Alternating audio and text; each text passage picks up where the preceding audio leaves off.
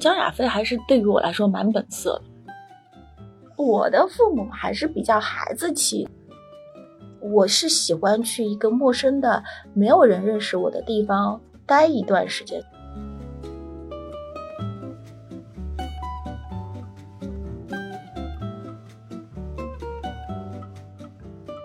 大家好，欢迎回到新京报文娱出品的节目《三人行不行》，我是小 T，我是小木，我是小月。嗯，今天我们请来了张林星老师，欢迎欢迎欢迎欢迎！大家好，我是演员张林星啊。那个好多人其实对我的名字不太熟悉，哦，我是很熟悉，真的吗？就是对角色的名字熟悉，还是对我本人的名字熟悉？张林星这三个字很熟悉，那正好你介绍介绍。对，然后最近呢，就是大家能看到张林星老师的戏呢，就是《梦海》梦中那片海，然后他是在戏里面演肖春生的姐姐肖艳秋，嗯嗯，然后大家都说。看花絮，包括那个戏里面，那个因为是北京的姐姐，就是那种特别飒的那一种，觉得您是个特别豪爽的人。但今天听声音好温柔啊，就是跟我想象中有一点区别。真的吗？真的吗？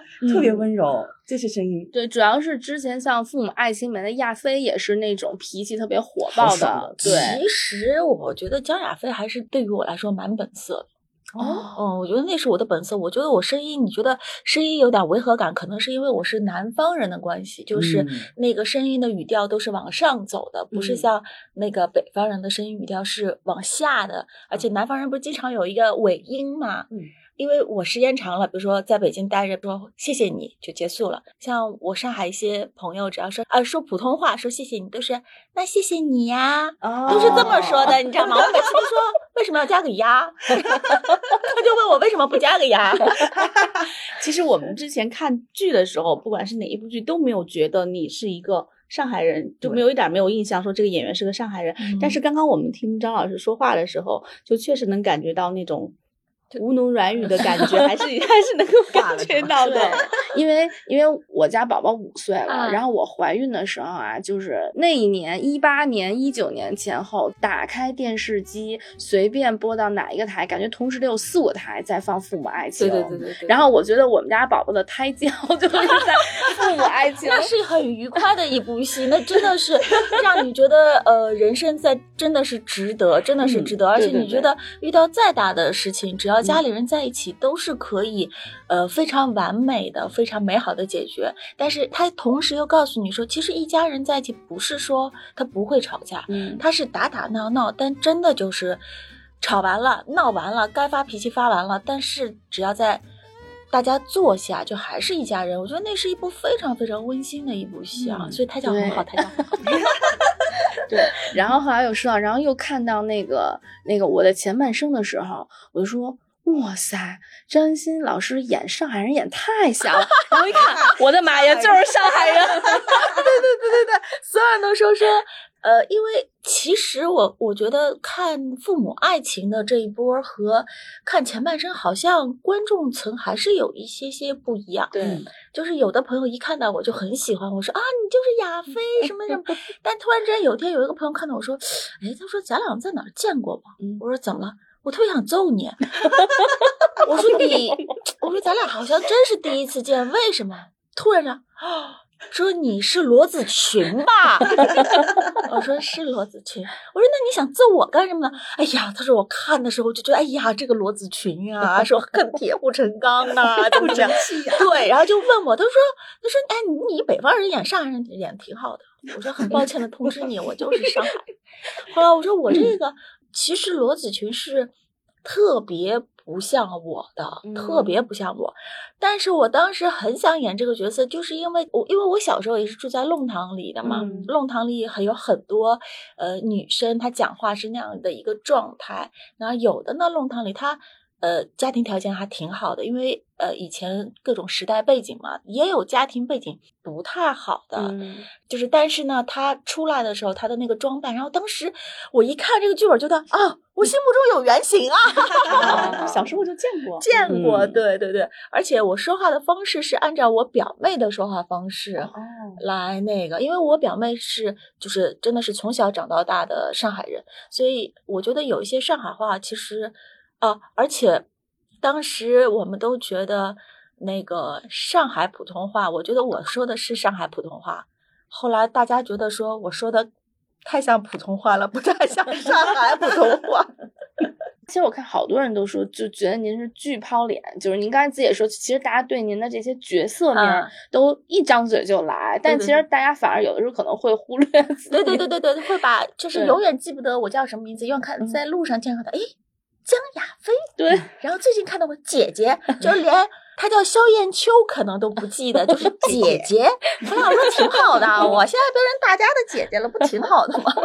哎，那有没有人叫你夏冬？有。嗯，有有叫夏冬大人的，但是古装戏有一个很大的问题，就是古装戏你卸了妆能认出你的人，那我跟你说最少看了六七遍了，嗯真是看了六七遍了，因为真的跟古装戏的差别很大。嗯，但是叫我那个罗子群的也少，嗯，因为可能那个戏的造型跟我本身的那个差别挺大的，嗯就叫的最多的还是江亚飞，现在是姐姐。嗯，然后。咱们往前追溯，就像刚才提到的父母爱情，就是那部戏一开始是怎么结缘的呢？哦，父母爱情是因为正午的关系，在这之前我拍了正午的《知青》，嗯，然后跟侯总还有跟孔笙导演啊，我在两千年拍的孔笙导演的戏，中间也有一段时间没有怎么联系，然后是拍完《知青》之后，然后那个侯总就是。就向孔导推荐了我，孔导说啊，我很早以前我们就合作过，很熟很熟的，然后就去了演了《父母爱情》江亚飞这个角色啊，因为当时也觉得说，因为在《知青》里我演的也是这么一个呃东北女生啊，又演北方人，雷比较雷厉风 行一点的这种女生，呃，所以《知青》当时就觉得说啊，我还蛮合适的，就去了。但是我当时我说我能从十六岁开始演吗？他们说不行，你有点老了。那会儿是多大呀？我那会儿大概是三十岁了吧，好像有我忘记，好像有三十了，不止吧？有三十了，也不会觉得差的那么大呀。对，没有这种，没有没有。当当时因为我看年轻的时候有一段，就是小时候有一段戏，十六七岁那段戏，我觉得这段戏太可爱了，我说我要演。是哪一段呀？当时的哥哥们已经换成大的这一波了。但我忘了具体的忘了，因为他从小的戏都很有意思。嗯，我是把他的整个戏都看了一遍。我是老家的哥哥找来的那个吗？因为你一说，我就觉得可能是那个。是那个是，我觉得那哥哥那一波已经换成大的了，对对吧？对，对我当时一看哥哥的那波换成大了，我说我为什么不可以？我说我也要演，因为我比我的两个哥哥实际年龄都大，所以后来他们说不可以。我觉得那段多过瘾啊！那一段演的，你后面也有一段贼过瘾，是你哥和嫂子，都过瘾。反正张亚飞这个角色就是让人觉得。爽，对，过瘾，对。然后包括其实我看当时有很多观众骂我说要把我吊起来打，就是因为没有经过父母的同意，不是拿了结婚证去，然后说直呼爸爸的名字，还爸爸把爸爸从舞蹈队开除了。然后有观众说要把我叫吊起来打，说我直呼父母的名字。但我觉得这个可能就是每个人对于嗯爱父母和尊重父母的。表达不一样，因为在我在我当时看剧本的时候，我觉得这不是问题，因为我在生活中经常给我爸爸妈妈会起绰号，然后会直呼名字，但是这个跟我爱他们是完全没有关系的，因为我父母始终觉得说名字只是一个代表，就是我我这样叫他们，他们都无所谓，你只要爱他们就好。包括说江亚飞拿着户口本出来，没有经过父母的同意结婚。我觉得很多孩子都会这么做，都会这么做，但不代表他不爱他的父母，只是这件事情他违背了父母的意愿。嗯，说他妈妈最后还是祝福他了，哭着祝福他了，但是在那一瞬间，他们就和解。嗯，是他向父母证明自己的对，就是说我的婚姻会很幸福，来证明说我做对了，对吧？所以我觉得，嗯，那但是当当时骂我的人很多。很多，就是慢慢的这个，呃，因为第一遍播的时候，就有人还到我微博底下来骂我，但是慢慢的随着这部戏开始，呃，不停的播，不停的播，好像接受江亚飞这个人设的人就越来越多，因为，然后我当时我觉得说，这个人物我很爱他，他很可爱，为什么会有这么多人讨厌他？我当时很受，真的受到了重挫，你知道吗？因为。就是你会后来我就会反省我自己，我说是我的价值观有问题吗？还是我的人生观出现问题了？我说这个角色我很喜欢啊。我觉得吧，就是随着时时代的对，就是现在接受姜亚飞人越来越多，是现在看这个戏出来表达的人越来越年轻了。嗯，最早可能都是咱们父母那一辈，因为讲的是他们那一代的故事，不是不是是年轻人我现在是年轻人在骂我，现在反而是其实你当了父母之后。呃，我先生一直说，我说你可以呀，因为呃，经常有一些呃学校的老师啊、教授啊，包括我先生出去参加一些活动，他说他现在去哪儿，说我们学校老师就介绍这是江亚飞的先生，所有人说，哦天哪，我太喜欢江亚飞了，而且收收割了一群妈妈粉，嗯，就是妈妈们就觉得我的女儿要是像江亚飞那样的话。我这一辈子太快乐了，我觉得我非常感谢导演，还要感谢那个侯总给我这个角色，我收不收割了一堆妈妈粉，嗯，就是真是上了年纪的，现在应该是六七十岁左右的这一波，就觉得江亚飞做女儿太好了，反而是年轻的很多小朋友他不理解，他觉得江亚飞做女儿是不好的，嗯。但是其实我觉得，如果我是年轻人，我会觉得这种性格很讨喜。所以这个角色是一个就是分化很大的，就是就有一波人会很喜欢很喜欢他。哎呦，这是就是我未来我想要的女儿的样子。有一波就觉得你太讨厌了，不尊重大人，叫大人的名字，把你爸爸开除，假装怎么样？我觉得也是时代的问题。这个剧放到现在来播，加亚飞也会很受欢迎的。对对对。而且当时拍的时候，您还有梅婷老师，还有那个刘玲老师，应该岁数没有差很多。郭涛老师还演过我男朋友，然后刘一军老师也演过我男朋友。然后我们大家全家一块吃饭的时候，一个叫姨父，一个叫爸。然后后来。就是刘一军老师就说：“我见过女演员演过两年演我妈的，我没见过过两年演我侄女的。”我说：“实在对不住你。”我说：“这桌子上的男的都演过我的男朋友。”我的妈呀！这样，你小时候跟父母相处是一个什么样子的情况？我跟我父母比戏里的还过。就是我记得最清楚的就是我爸爸每天晚上要讲笑话，然后讲讲讲讲讲，我就不睡觉，然后我妈就发脾气了，说：“不说话了。”然后每次我就跟我妈说：“再讲一句行吗？”我妈说：“行。”然后我爸讲一句，我哈哈哈开始讲，再来一遍。我爸咔再讲一遍，一直讲到我妈发脾气，好，全家安静睡觉。然后呢，经常到了早上，冬天，我妈叫我起床叫不起来，然后我妈就把冰凉冰凉的手塞到我被子里。第二天早上我起得比她早，我就拿了个勺子放到被被子里。第三天，然后我妈拿了一个。快饭的饭勺，嗯，第四天我在睡觉，我就听有一个女的在我边上哈哈笑的已经不行了。我看我妈拿了一个锅子，一个铁锅，正准备往我被子里放，她给自己笑的。然后呢，冬天我撩开被子，穿着睡衣我就追出去了。我妈就在楼道里嗷叫，把我们家隔壁邻居就给叫出来了。我们家隔壁邻居以为我们家杀人打架了。我妈说没有没有，我们俩在玩儿。然后就是这样，而且我力气比我妈大，之后我经常给我妈压在沙发上来，我给你做个广播体操，咔咔咔。然后我同 学看到我跟我妈说都疯了，说你跟你妈就是这样相处的。我说对啊，我妈也很开心。哦，真的是姐妹一样的相处哎。对对对，就是一直是这样，从小玩到大，跟我爸爸也是，因为他们俩都很喜欢开玩笑，很喜欢玩。然后我记得我在我十七八岁的时候，就大家。不是比较喜欢去夜店嘛？但是大家又没有钱，然后我说我很想去夜店，我妈妈说我给你钱，我说好，你带我去啊。哦，他说为什么？他说你们聊什么？我跟你们一起玩啊。我说老爸，我是可以的，我同学不可以啊。我不要拿你的钱，我要自己走。这其实自己想去。所以一直是这样的一种感情，到现在都是啊。就你爸妈好开明哦，特别开明，特别开明。所以经常我儿子问我，那我可以叫阿公阿婆那个名字吗？可以啊。我说你阿公阿婆又不生气，无所谓，你叫吧。所以到现在都是这种玩的很高兴的时候了。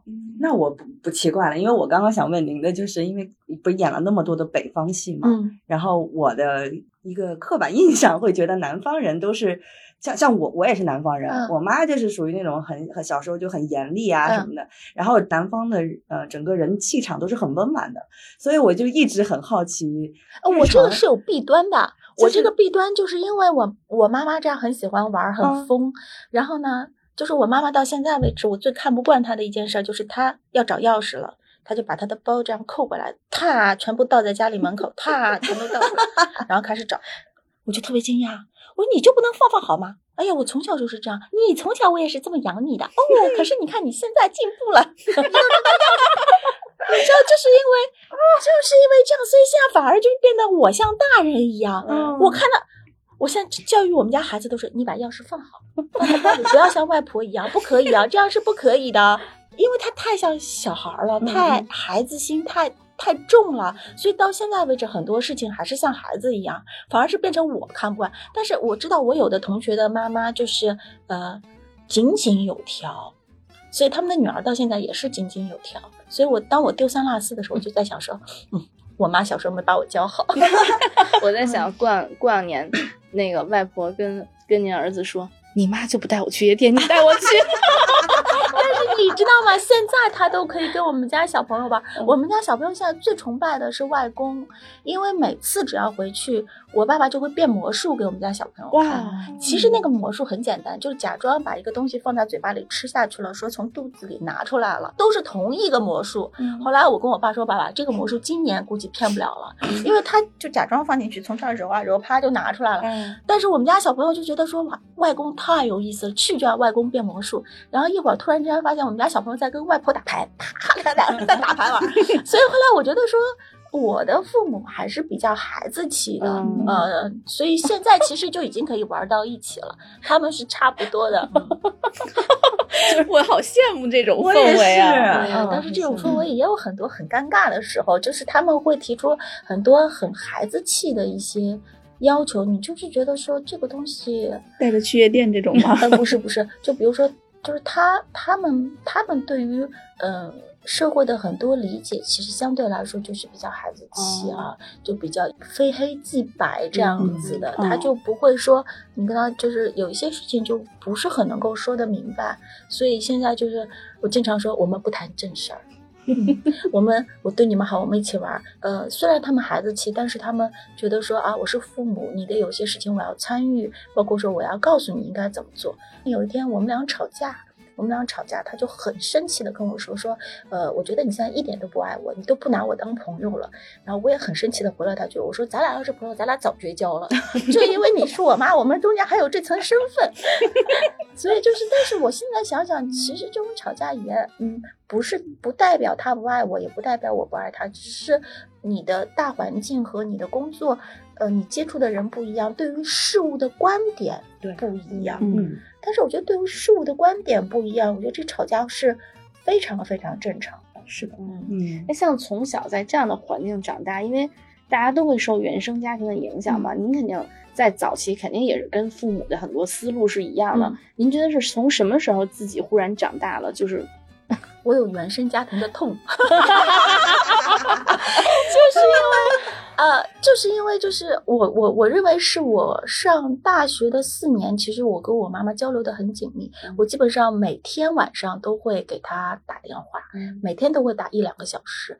但是慢慢的、慢慢的，后来我发现说，她告诉我的人性真的是非常非常美好、很简单的。嗯然后呢，当我接触到一些事情，我跟她说的时候，她就告诉我不可能，不可能。嗯那我说没有，不可能是有有这样的不太好的人在，那慢慢的就说的就少了，嗯而且你说完之后，他就会担心你。嗯那有的事情呢，其实你可能只是发个牢骚，你发完牢骚这件事情对你来说也过去了，你刚一过去，他过两天又提这件事儿，你就觉得嗯，就怎么过不去了，然后慢慢的电话可能就少了。我觉得是我大学毕业之后，我觉得就是跟我妈妈的观点是相差最多的，而且那段时间我觉得我们老在吵架。老是在吵架，现在慢慢的其实观点也有不同，但是现在慢慢的随着说我的年纪开始越来越老，我开始变化的时候，我突然间觉得说，我有什么好跟他争辩的？嗯，他的生活就是这样，就是他认为就是这样，也蛮好。嗯嗯，他在过他的日子，那嗯，他不受伤害是最好的，对吧？对。那我为什么一定要说服他去同意我的观点呢？所以慢慢的、慢慢的，就我们俩就和解了，再加上说。可能有了中间有一段时间，其实关系很僵，非常僵。然后，但是有了孩子之后吧，我就发现说，嗯，就是他还能陪伴你多少年？嗯，就是这个人对你来说才是最重要的。而且，经常听朋友们说原生家庭，说因为他的原生家庭，他婚姻不幸福，因为怎么怎么样的时候，每次这种时候我就特别说，哼。我特别感谢我爸妈给了我这样一个糊里糊涂的原生家庭，很愉快，所以我就觉得说没有什么事情不能和解的，就慢慢的就是现在是他说什么都是嗯好的嗯是哎对 对这点我特有感触。我有一个特别好的闺蜜，她也是是跟她妈妈关系很好的那种，到后面也是跟她妈。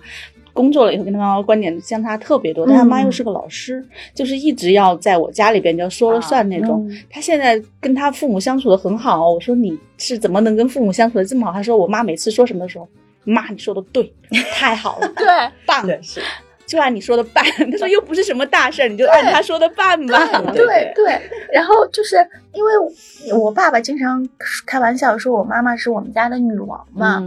结果后来有一天，我爸爸、我妈妈还有我先生，我们四个人，我们在那个就是喝一点小酒聊天的时候，然后我爸爸说啊，说你到现在还觉得你是女王吗？我妈说怎么了？我就是女王，怎么样？然后我先生可能喝的有点多，说了一句，嗯，女王也是有退位的时候。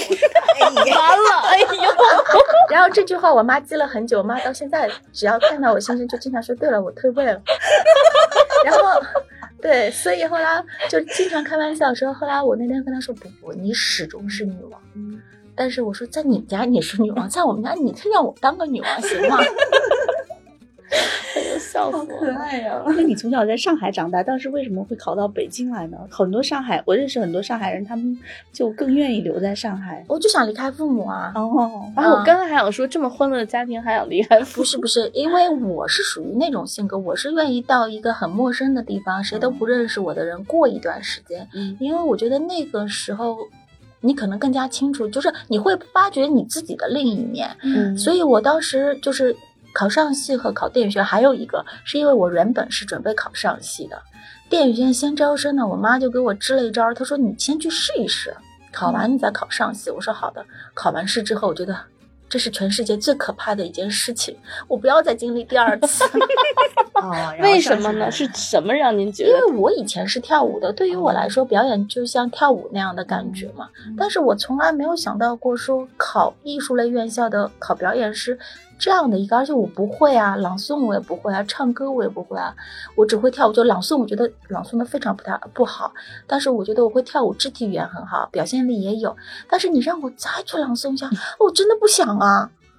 然后我就不想考了，不想考。后来到自己到北京，我觉得也蛮好的。当你换一个陌生的环境，没有任何朋友的时候，没有人。就把你放在那个固定的，比如说你是放在三点五的那个位置，可能你对别人来说是一片空白。那这个时候你就可以探索，我到底是往一走还是往五走？就是我到底我的性格是可以变成哪一种的？嗯，其实人不是说是一个固定的变化，它是会不停的动的。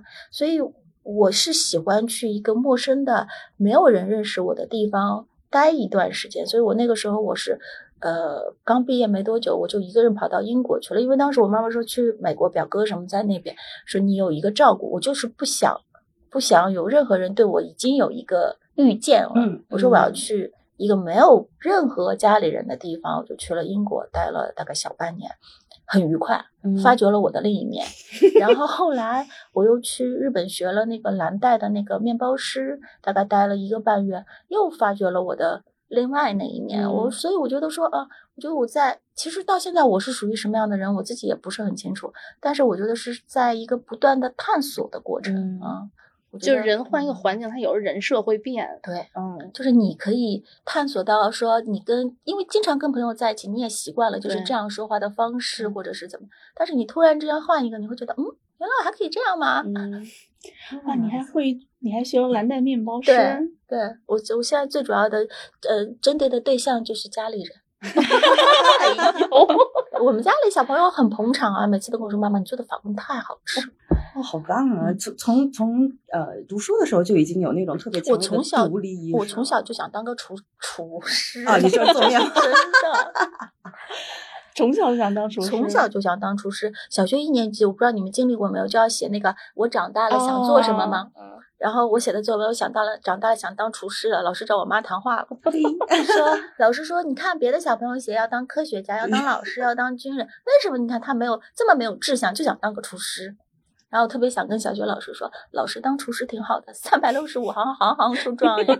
但是那个时候可能比较教条一些吧，嗯就觉得那样的孩子更加有出息、有目标。像我这种属于没有出息。所以那这么看来，确实挺焦亚飞的，是吧？那你当这个厨师的梦想，嗯，因为小学一年级就被老师给浇灭了，我很没有浇灭，没有浇灭，没有始终没有浇灭。后来是被自己浇灭了，嗯是因为后来我觉得说当厨师太辛苦了，因为当时学完面包师，我还跟我先生说，我说我要，其实我一开始以为就是很好毕业的，后来告诉我说。有很多人拿不到毕业证啊！哦，我当时在，因为除了要做，还有笔试，嗯，然后知道了好多关于大麦的事儿。然后我当时回来，我说我想开个面包店，但是后来呢，就是因为老师一聊，我就觉得不行。他每天早上要三四点钟起来就开始要做面包了，嗯然后呢，每天晚上前一天你要把东西都发酵，要怎么怎么样。啊，我说我小规模的做一做吧，在家里。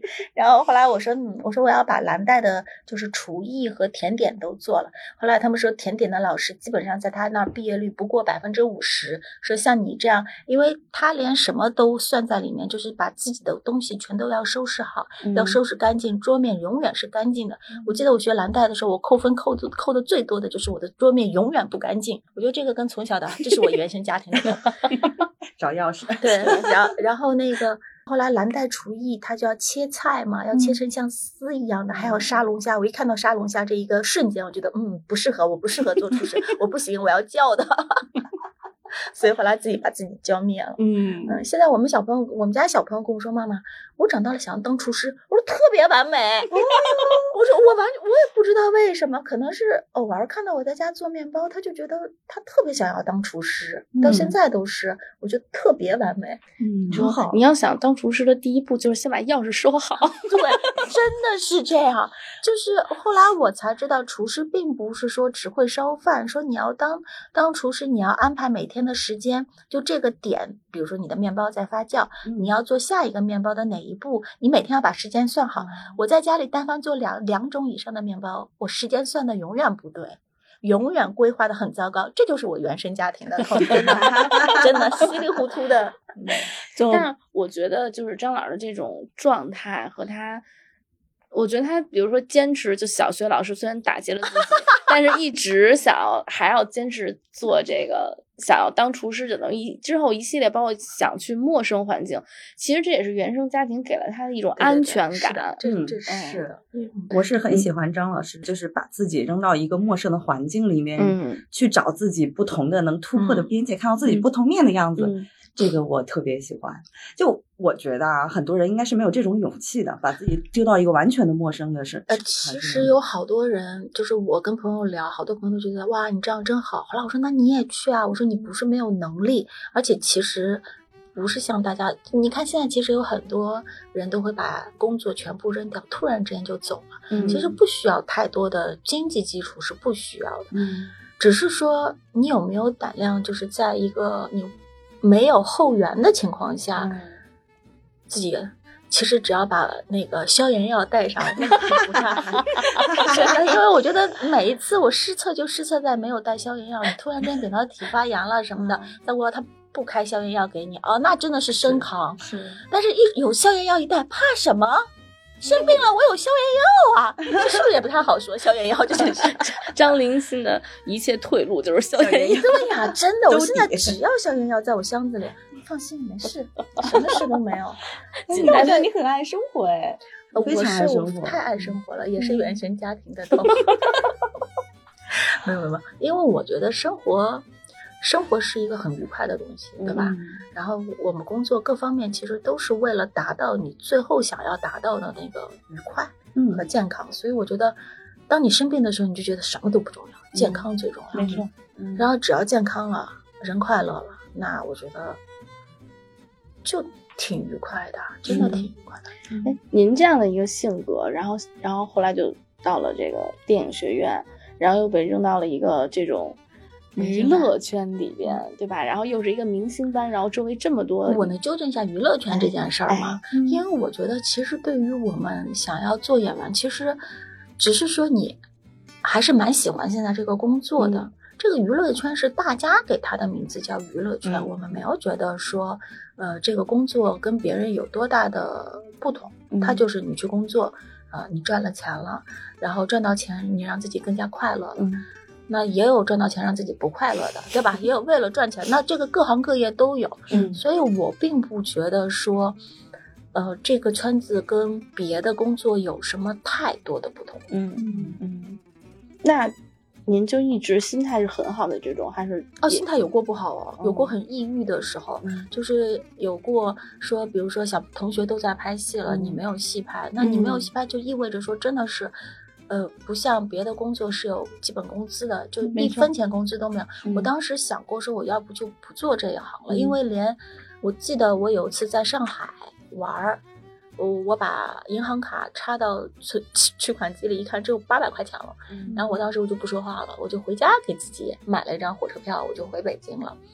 因为我呢，我从大二开始就不问父母要生活费了，就哪怕再穷再穷都没有再要过，所以我当时就想说自己不管怎么样要把这个时间撑过来，撑过来，我想要么一天两天戏也可以拍，要么就找个地方去工作算了，这些我都想过。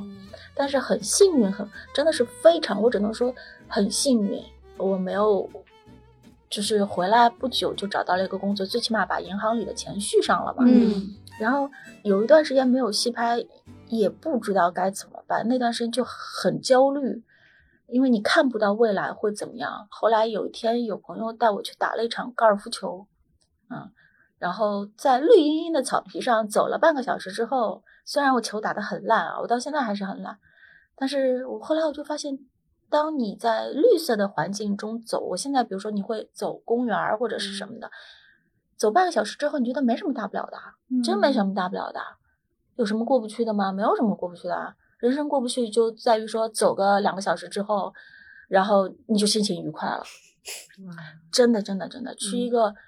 有绿色的地方，走个一两个小时，你会觉得人生蛮通透的。就是，嗯，你焦虑你也没有用，那你就等着，等着。如果说等你没有，那你就找别的出路，找别的工作，那总是可以养活自己的。嗯，那至于后边说你养活自己，你能不能大富大贵，这个东西就是顺其自然的事情。嗯，那。你不能不见得说啊，我人生我对自己的目标是什么？一个亿，对不对？我达不到这个亿了，我不活了，那肯定是不可能的。那就是，嗯，走到哪一步哪一步，再往下走，那它的结果会是什么样的？在没有闭上眼睛之前，你永远不知道。嗯，所以我觉得活在当下还是蛮愉快的。那年少的时候有过那种明星梦什么的，一夜爆火那种？我真是没有。我上电影学院的时候，他们说电影学院励志不拍戏的，你属于其中一个。励志不拍戏，不拍 戏。大四那几年，有人找拍戏，不想拍。就是我好，我没有什么太多的我从小要当厨子，你说没有什么，没有什么太大的梦想。就是我觉得说，嗯，说这是一个工作，嗯嗯，这是一个工作。我觉得，嗯，我去把这个工作做好了，能赚到自己。呃，所付出和所得到的钱是一样的，对吧？那我觉得就很 OK 了。因为我爷爷很厉害，嗯，我爷爷是二十二大之一，就很厉害的明星，嗯。但是到后期，他是从来不出席任何活动、任何颁奖、任何都不参加。就是当你问他是为什么，他是看得很淡，而且他从小就跟我说：“不要当演员，千万不要当演员，一定不要当演员。”然后为什么呢？因为他说，就是你演员其实看上去是很风光的，嗯但是你面临的压力和你嗯面临的被指责其实是更多的啊。他们那个年代还好一点，也就只有报纸，嗯所以我觉得他说的很对。就是当我年龄越大，我回忆当时爷爷跟我说过的话。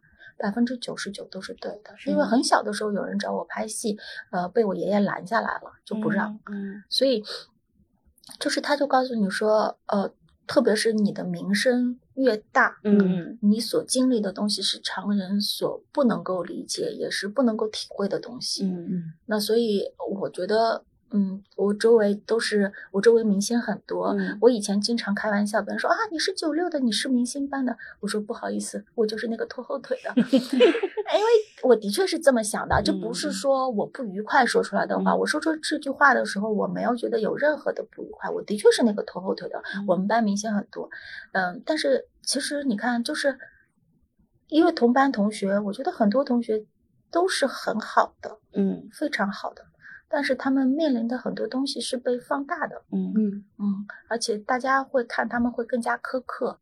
这个东西是你没有办法的，就是你在那个名气上面，你享受着名声给你带来的好处的同时，你一定会有各种弊端嘛，就像阴阳两面都是会嗯经历的嘛。嗯所以经常我我跟我先生开玩笑会说，我经常坐着飞机，我在想说，如果现在不幸的飞机失事了，你们都不要为我难过。他说为什么？嗯，我觉得我这辈子活得好愉快啊。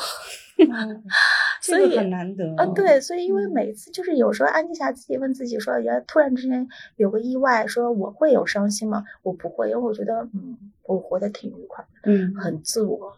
呃，我的努力，我的付出，其实得到的回报，我认为远远大过了说我努力的付出，而且我觉得自己各方面，包括我的家庭啊，都很好，是我非常满意的，所以我就觉得，嗯，所以我觉得人生最主要还是在于一个满意吧。嗯，嗯所以是一个性价比很高的人生。对对对对对，性价比跟 人种下对对对，这个说的特别对，性价比非常高。嗯，因为这不是说得到的比我付出的要多很多，这不就性价比很高？但但我觉得我听得很感动的是，因为就是张老师他的这种心态不是一般人能够调整过来，就像原生家庭，对原生家庭。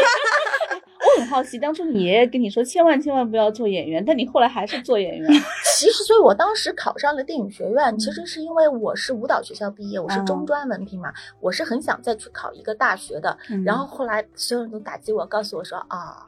你除除了艺术类学院，你可以考，其他的你都考不了。我说好吧，我想上一个大学，所以我就上了北京。所以当但是当时我上了北京电影学院的时候，我就想想说，我没有想要当演员啊，我没有想要拍是想上个大学我想上一个大学，但是慢慢的、慢慢的，反而是，嗯、经历了很多事情之后，我觉得，呃，演员很被动，非常被动。是我到现在也是很被动的。但是我觉得，当你演了一个你自己觉得很棒的戏，那我觉得是一个很愉快的事情。但是不是每一个很棒的戏都会找到你，嗯对吧？所以那，我觉得这种时候就是人还是要权衡嘛，就是你到底是在生活，还是到底是就是我只是为了，因为我一直觉得我是一个很普通很普通的人，我不是艺术家，而且我觉得我的戏演的不这么好。其实圈子里有很多我很佩服的人，就是戏演的非常非常的好，而且非常有呃自己的一个，就是有些戏我是坚决不拍的。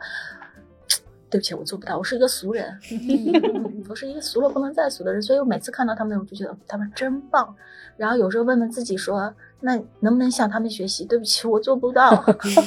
因为现在就发现您接的很多戏，其实也是像，比如像孟海这种戏份，虽然不是很多，但里边又挺出彩儿。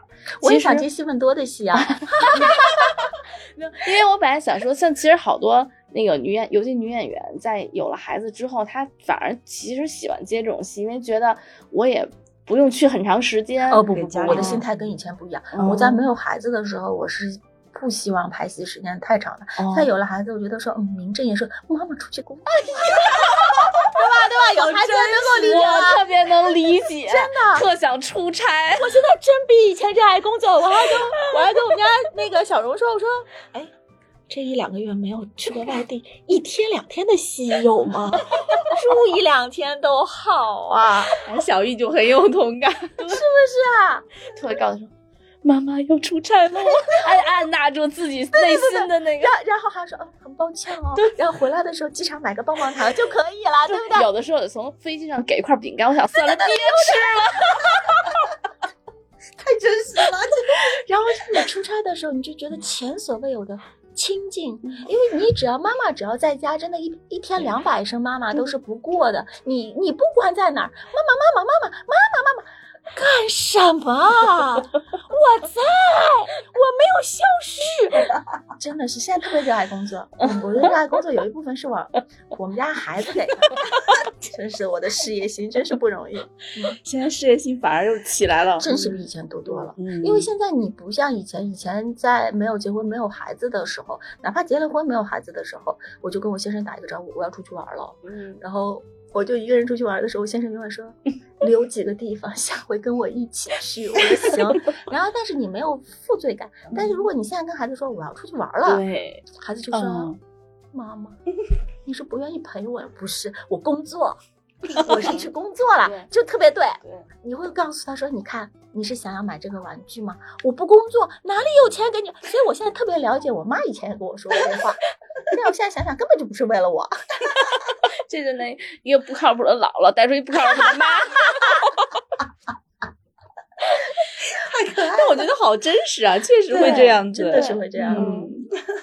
那我们都想错了，今天 是真的吗？对，本来以为是什么？本来以为就是会想多给时间给家庭、给孩子，结果就是就是正常的那个艺术人生里这块就该聊的。就该聊到我要给家庭给孩子，但是我们这艺术人生有点走偏了，走偏了，好喜欢呀！但是我觉得一个正常的那个妈妈在家里面带孩子，她就是这样子的，因为你每天背各种，就是你在里边是停不下来的，我特别能理解。你长时间你带他吧。嗯，我带的时间长的话，他今天一天如果超过五十次妈妈，我可能就要发脾气了。但比如 说你出差两三天，你回来，他今天叫一百次妈妈，你你都还好，因为就觉得说我自己一个人也很愉快的，对对对，对吧？是吧？所以你就觉得其实人还是。不能像有些心灵鸡汤说你你要完全奉献出你的人生，你没有你自己的人生，你怎么教给孩子有他的人生呢？就变成说你除了，而且我经常说，经常跟我们家小朋友说说，嗯，我现在一直在给自己打预防针。他说为什么？我说你现在贴我贴的这么紧，以后你就会一脚把我踹开啊！我说那个时候我就会有失恋的感觉，所以我要有自己的人生。是这样子的，我觉得这很还是挺符合现在年轻妈妈的一种心态。是的，对，特别开心。哎呦，笑死我了！我觉得你这样子就可以接更多的工作，有更多的角色塑造。而且我我发现吧，就是人家好多女演员可能就是到了一定的年龄，虽然没有结婚生子，但就开始演妈了。您反而好像并没有因为当妈了就开始演妈。哦，我其实也演了，只是那部戏还没播。对，那部戏没播那部戏是目前为止我演的年龄最大的，是初初二，初二是年龄最大的。嗯，但是因为其实你看现在好多妈妈，哪怕孩子年龄大，呃，对，就孩子年龄挺大，妈妈都很年轻嘛，对吧？但只是说我合作的这么多年来，合作的导演，特别是私底下跟我私交比较好的导演，永远觉得说。哎，你演妈太不像了，你不要演妈了。我们要找那种特别温柔的妈妈，你太不像了，就是你能揍孩子。我说揍孩子的妈妈我可以，就是因为他们跟我太熟了，反而其实我的成长他们有时候是看不到了，就是因为我在他们心目中一直停留在那个加亚飞的那个时候，所以现在经常演的戏就是年龄跨度比较大，从可能二十八九岁、三十岁，但是我现在一听二十八九岁，我就。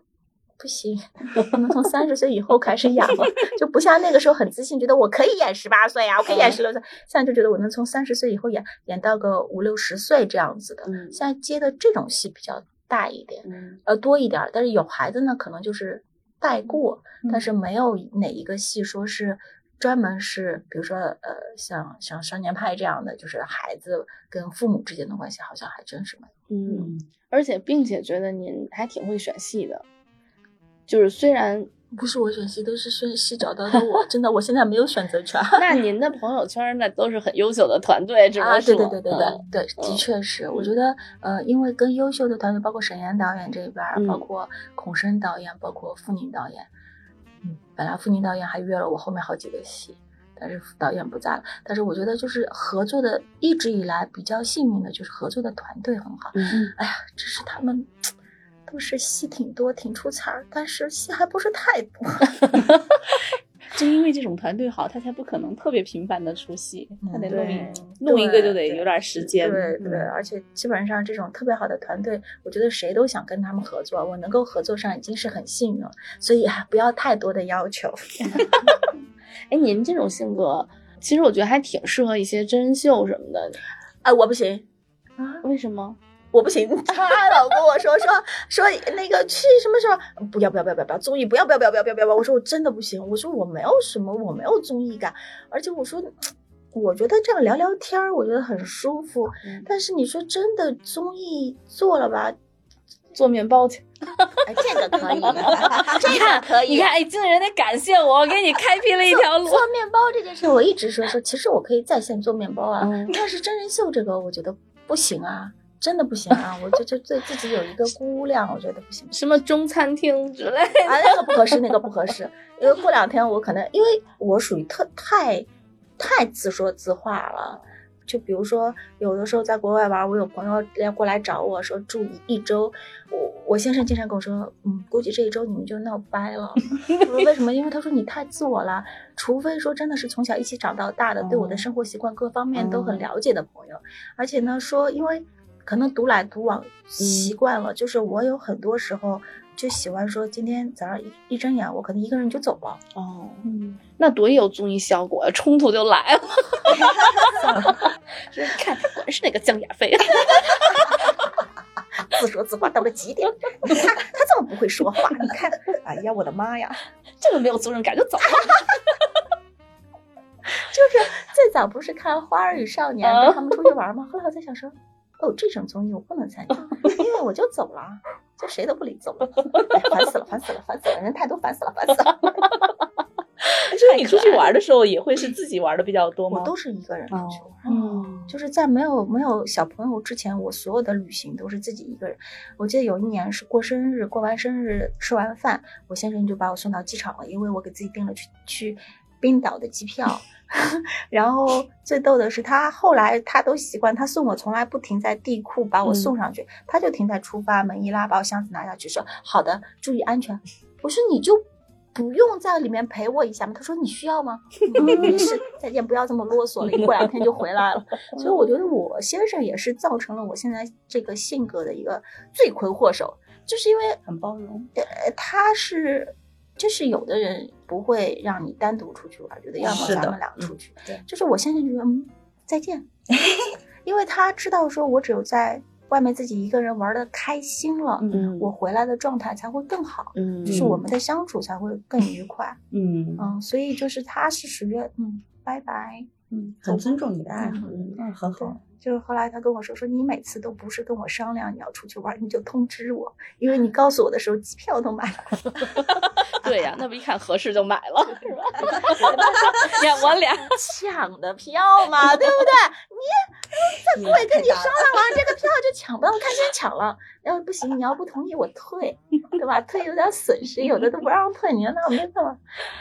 嗯，太逗了。嗯我今天我在旁边听得津津有味的，因为原来原来就是比如说采访的时候，我都要是想说，嗯，要接什么话题什么的。但是今天跟张老师聊完这么久，我就一路听得特哎，别开心。我觉得你们这个特别好，三个人一起聊，就就很有感觉啊，就像这样子比较。轻松，嗯就很轻松。对对对对，否则我一对一就是很认真的在哎，问对对对对对，就是你说你问完我答，你问完我答，还在问聊天。下一个问题是什么？我脑子里还在 Q 这个 下一个问题。对，对啊，我我其其实今天张老师说了好多那个观点，我还我是受启发的。他们俩知道，就是我每次在一个采访的那个对象的老师那儿，我我就会很认真的听，然后他们的心态会影响到我。比如说，嗯就是你要勇敢的让自己去去找到自己不同面，嗯。嗯、然后还有就是活在当下，我就觉得嗯很开心，今天聊的。对，因为其实我之前我算我算跟张立新老师渊源比较 久远的，嗯。因为特别特别早之前我们就一起拍过杂志，嗯。但是可能之前只是拍摄，没有这么深入的聊过，嗯。真的跟我想象中的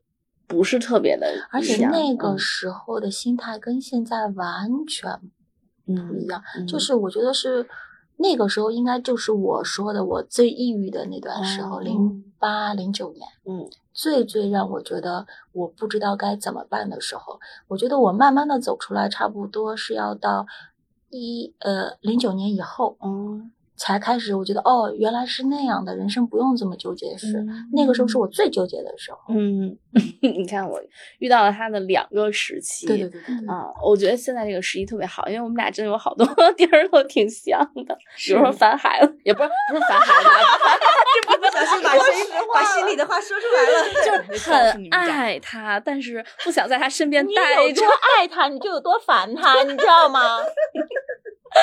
是的，嗯，就是因为太爱了，所以你就有的时候你一烦他，你又跟自己说我不能烦他，我这种心态是不对的，然后你就更纠结，你就会烦自己，然后在有的时候在想我为什么要烦自己，他真的很烦，对对对对对，跟我的想法是一样的，哎呀，反正特别特别好，我而且我觉得今天聊的很多东西其实是可以给很多人启发的，对对，因为他没有对错，他只是就是你思路往下走的一个剑走偏锋，然后你就忽然忽然觉得。哦，我放过了自己，也放过了大家。嗯，因为你自己很拧巴的时候，你身边的人一定舒服不了。是的，嗯，所以有一些老公，你觉得你老老婆拧巴的时候，你说你要不要看看有哪儿的特价机票，可以飞出去玩一下，是吧？他老婆更拧巴。我工作现在不愉快，你让我飞出去玩儿。哎呦我的妈呀，确实也会有的。就有的老公搞不清楚什么时候该说这句话。对，那个度掌握不好，timing 掌握不好。还有的是一定要一块儿出去玩的。嗯，对，也很也很纠结。陪我，嗯，这也很纠结。我觉得张老师跟我想的确实很不一样，是特别更贴近像我们这样子上班的人，而不是呃艺人。你看，你看，你看，你看，你看，你看，你看，你看，我们这这真的是，这这这真的是，因为我又一直在说，真的是。大家都是上班，大家都是工作，只是说我们可能假期更多一点。对不起 哎，但你们加班也多，拍夜戏的时候是的，嗯，在。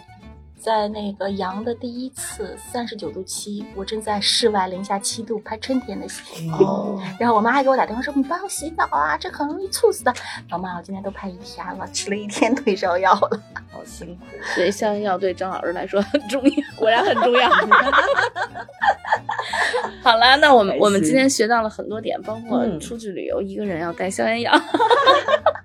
特别谢谢张老师今天给我们带来一个特别像姐妹聊天会一样的这样，今天聊的好开心的，我们好期待你开一个面包店哦。对，我想去办会员。我好期待下一个角色那个做面包吗？就是这个戏，不是。我想说的是，我好期待下一个角色。我们约采访的时候，我要点法棍。可以可以，没有问题，必须面采，我要点法棍，没有问题，没有问题。最好当时他店已经开了，我们去店里采。这样子，这个我觉得有点远，我这个比较现实，开店的可能性太低了，你知道吗？我们这说走就走的人不适合经营一家店。哎呦，我懂了，你俩其实可以。所以你说下一个角色的时候采访，这个比较现实，没有问题，没有问题。我我要点蒜香的法棍。好的，就这么安排。我的法棍之前没有问题。好，下次我们我吃蒜香法棍的时候，我一定会告诉大家。好的，谢谢张老师，谢谢你，好，今天就这样了，拜拜，拜拜，拜拜。